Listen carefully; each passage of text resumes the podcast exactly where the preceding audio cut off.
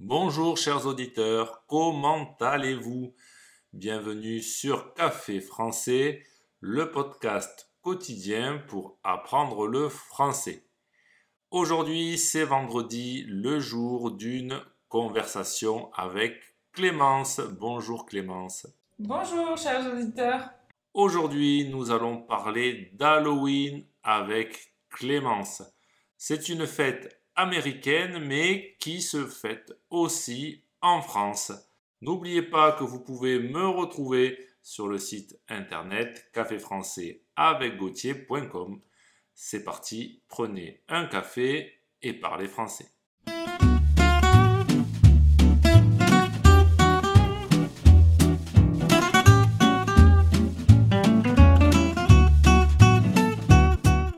Clémence, alors tu aimes bien cette fête d'Halloween ou pas? Ah oui, moi j'adore, je suis une grande passionnée euh, d'Halloween. Pas spécialement pour le côté euh, effrayant, mais euh, pour toute l'ambiance un peu chaleureuse, les couleurs orange, jaune de l'automne. Je trouve ça très agréable et très joli. Halloween, c'est vraiment la fête de l'automne. Et c'est la période où en France, les arbres, les feuilles des arbres deviennent jaunes, orange, rouge, marron, de très belles couleurs. Qu'est-ce que tu fais pour Halloween? Alors, euh, qu'est-ce que je fais ou qu'est-ce que je faisais? Euh, Donc, euh, ben, quand j'étais petite, c'est vrai que j'avais pour habitude le soir d'Halloween, du coup, on a une petite tradition, c'est de se réunir entre amis et d'aller euh, sonner aux portes des voisins pour euh, essayer de récolter euh, quelques friandises. et donc on a l'habitude de dire des bonbons ou un sort. voilà, tous déguisés, faire le petit tour du quartier pour aller à la rencontre de nos voisins. Tu te déguises en quoi? Alors, quand j'étais petite, j'aimais bien me déguiser, un grand classique, en sorcière. Sinon, on avait la version aussi de la poupée maléfique. Voilà, je restais assez euh, classique. Et toi, Gauthier? Moi, j'ai tout, je me déguise toujours de la même manière, toujours en vampire, en Dracula, en conte de Dracula, avec les canines, vous savez, les grandes dents qui dépassent. Et je recherche des bonbons ou du sang à boire. Mais je dois dire que je, ne me déguise plus. Je me suis déguisé quelques années et petit, je ne me déguisais pas du tout parce que j'ai 33 ans et quand j'étais tout petit, Halloween, en France, ça n'existait pas. Personne n'en parlait. Pour nous, c'était une fête américaine qui ne se fêtait pas du tout en France. Et c'est seulement quand j'ai eu 11 ou 12 ans que on a commencé à parler de déguisement et de fête d'Halloween. Alors c'est vrai, tu as raison. Euh, donc forcément, euh, moi je suis un peu plus jeune que toi, j'ai 26 ans, mais ça correspond aux dates que tu dis. Euh, voilà, moi c'était vers mes 6-7 ans que ça a commencé. Alors bien sûr, quand on était tout petit, on était accompagné de nos parents. Ça a duré une dizaine d'années et puis là maintenant j'ai le sentiment que ça disparaît petit à petit. Euh, il y a moins cet esprit euh, d'Halloween en France où euh, les enfants vont chercher des bonbons. Mais en tout cas, moi de mon côté, je maintiens cette tradition, notamment en décorant la maison, en faisant des petites recettes d'automne, etc. Quand tu dis l'esprit d'Halloween, c'est le fait de croiser un clown tueur dans la rue? et de trouver ça normal. Voilà, c'est ça. On va dire que c'est le moment euh, où euh, tout est permis, où on peut euh, se faire peur et découvrir ses amis aussi sous un nouveau jour. Alors moi, ce que j'aime aussi à Halloween, c'est d'aller dans les maisons hantées. Pas les vraies maisons hantées, c'est-à-dire pas les maisons où on aurait vu un fantôme, mais il existe en France et sûrement dans, de nombreux pays, dans des parcs d'attractions, des endroits où il y a des acteurs déguisés, des comédiens qui s'amusent à vous faire peur. Donc vous rentrez en marchant dans une maison avec un décor et il y a des acteurs déguisés en vampires, en monstres, en clown tueur, en, en mort-vivant, en loup-garou. Et ça, le soir d'Halloween ou au moment d'Halloween, c'est vrai que j'aime beaucoup y aller avec des amis. Alors que moi, tu vois, Gauthier, euh, pas du tout. C'est vrai que, comme je l'explique, moi, c'est plus pour le côté, euh, on va dire, euh, esthétique de la fête et tout ce qui peut s'y rattacher, donc les petites citrouilles, voilà, les symboles forts. Mais alors, tout ce qui est relatif à ce qui fait peur, les films d'horreur, ça, c'est pas possible. Tu aimes l'innocence d'Halloween. Exactement. Je préfère la version euh, un petit peu euh, féerique et enfantine de, d'Halloween plutôt que vraiment. Euh, Halloween à, Disneyland. Ah non, je l'ai jamais fait malheureusement, mais pourquoi pas un jour. Tu es déjà allé à Disney? Jamais, non. Mais je t'avoue que je préférais y aller peut-être sur la période de Noël. On aura l'occasion d'en reparler. Tu préfères Noël ou Halloween? Noël, sans aucun doute, euh, c'est une période particulière euh, de l'année. Euh. Avec moins de monstres, un gros monstre qui est le Père Noël. c'est ça. Mais qui donne des cadeaux. Et tu disais que tu allais sonner aux portes. Tu peux expliquer exactement pourquoi on va sonner aux portes à Halloween? Oui, ben, comme je disais tout à l'heure, euh, le principe, voilà, c'est aussi de, partager un moment convivial avec ses voisins, d'aller découvrir un petit peu notre entourage, euh, ben, de se déguiser bien sûr.